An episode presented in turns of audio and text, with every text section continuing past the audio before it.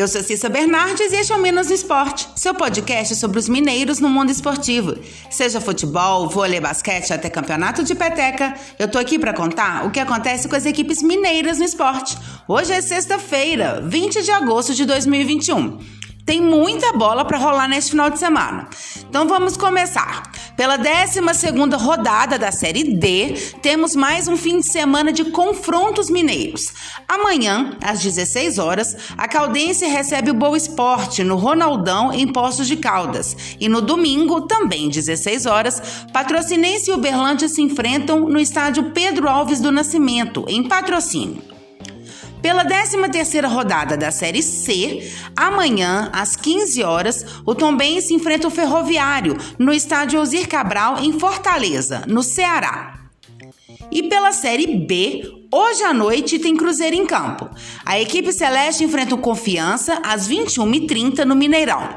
O jogo de hoje marca a volta da torcida cruzeirense ao estádio. Autoridades sanitárias da Prefeitura de Belo Horizonte permitiram a presença de público limitada em 30% da capacidade do estádio. Portanto, o evento desta noite poderá receber 17.971 espectadores, de um total de 62.170 lugares. Outra novidade para a partida desta noite é o uso da tecnologia do árbitro de vídeo, o VAR, que começa a ser utilizado a partir desta etapa na Série B. O acesso do torcedor ao Mineirão será liberado mediante apresentação de teste negativo de Covid-19 em exame realizado no período de 72 horas antes da partida. Na parte interna do estádio, os cruzeirenses terão de usar máscara e manter distanciamento de um assento frontal e lateral em relação a pessoas fora do círculo de convívio. As aglomerações no jogo entre Atlético e River Plate na quarta-feira pela Libertadores ligaram um sinal de alerta na administração de Belo Horizonte. O prefeito Alexandre Calil afirmou ter ficado desesperado ao ver as imagens de uma multidão desrespeitando os protocolos de prevenção ao coronavírus dentro e fora do estádio. Apesar de sua contrariedade em relação ao acontecido, Calil ressaltou que os torcedores celestes não seriam penalizados pelos acontecimentos em Atlético e River Plate. Abre aspas. De maneira alguma, o Cruzeiro não tem nada a ver com o comportamento da torcida do Atlético. Não faz sentido o cruzeirense pagar por isso. Fecha aspas.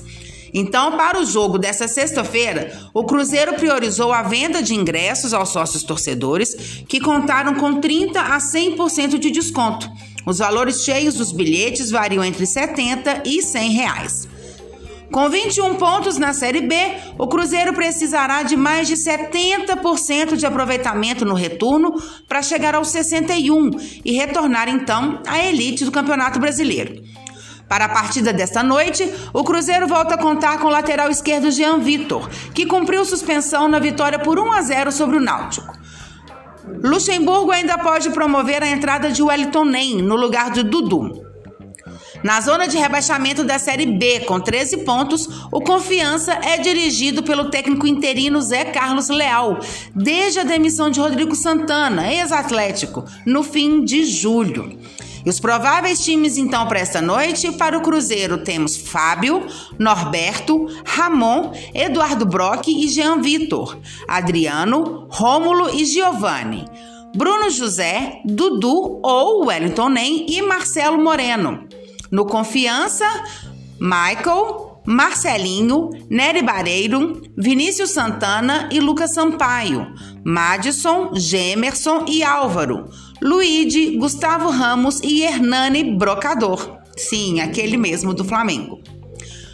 Hoje pela manhã, houve uma reunião entre os dirigentes dos clubes da capital com a Prefeitura de Belo Horizonte sobre os cuidados necessários para a presença do público nos estádios em BH. O encontro foi convocado às pressas após as cenas de aglomeração e desrespeito aos protocolos anti-Covid-19 pelos torcedores no jogo de quarta-feira. Participaram da reunião Alencar da Silveira Júnior, presidente do América, Sérgio Coelho, presidente do Atlético, Sérgio Santos Rodrigues, presidente do Cruzeiro, além do diretor do Mineirão, Samuel Lloyd. Os dirigentes foram recepcionados pelo secretário municipal de saúde, Jackson Machado. Na saída da reunião, Samuel Lloyd anunciou que medidas mais restritivas serão tomadas para a essa segunda partida com o público. Para o jogo de hoje à noite, serão implantadas medidas de horários. O torcedor deve chegar até às 21 horas à esplanada do Mineirão para evitar qualquer tipo de tumulto na entrada. De acordo com Samuel Lloyd, o Mineirão vai ceder à prefeitura gradeamento para evitar aglomerações e festas no entorno do estádio. Abre aspas. Contamos com a compreensão do torcedor. Estamos em uma pandemia e a variante Delta nos preocupa. Todos precisam tomar cuidado, usar máscara o tempo inteiro. Mensagens serão emitidas no áudio do estádio e nos telões para lembrar os torcedores da importância de seguir os protocolos. Fecha aspas. Ele também reforçou que a maior preocupação é a presença de pessoas no entorno do Mineirão, pois vale lembrar que os torcedores que estão dentro do estádio, eles foram testados pela COVID-19. O problema então são os que ficam do lado de fora, que as pessoas acabam se misturando com quem não está testado.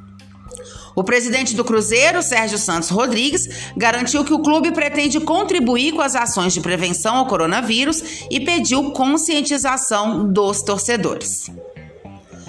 E pela 17ª rodada da Série A, Atlético e América só voltam a campo na segunda-feira. Os dois times têm confrontos às 20 horas. O Galo enfrenta o Fluminense em São Januário, no Rio de Janeiro. Já o Coelho recebe o Red Bull Bragantino, no Independência. Futebol feminino. Amanhã, às 10h30 da manhã, tem o segundo jogo das semifinais do Brasileiro A2. As Vingadoras recebem o Crespon no Sesc Venda Nova com a vantagem de ter vencido o primeiro confronto lá no Distrito Federal por 1 a 0.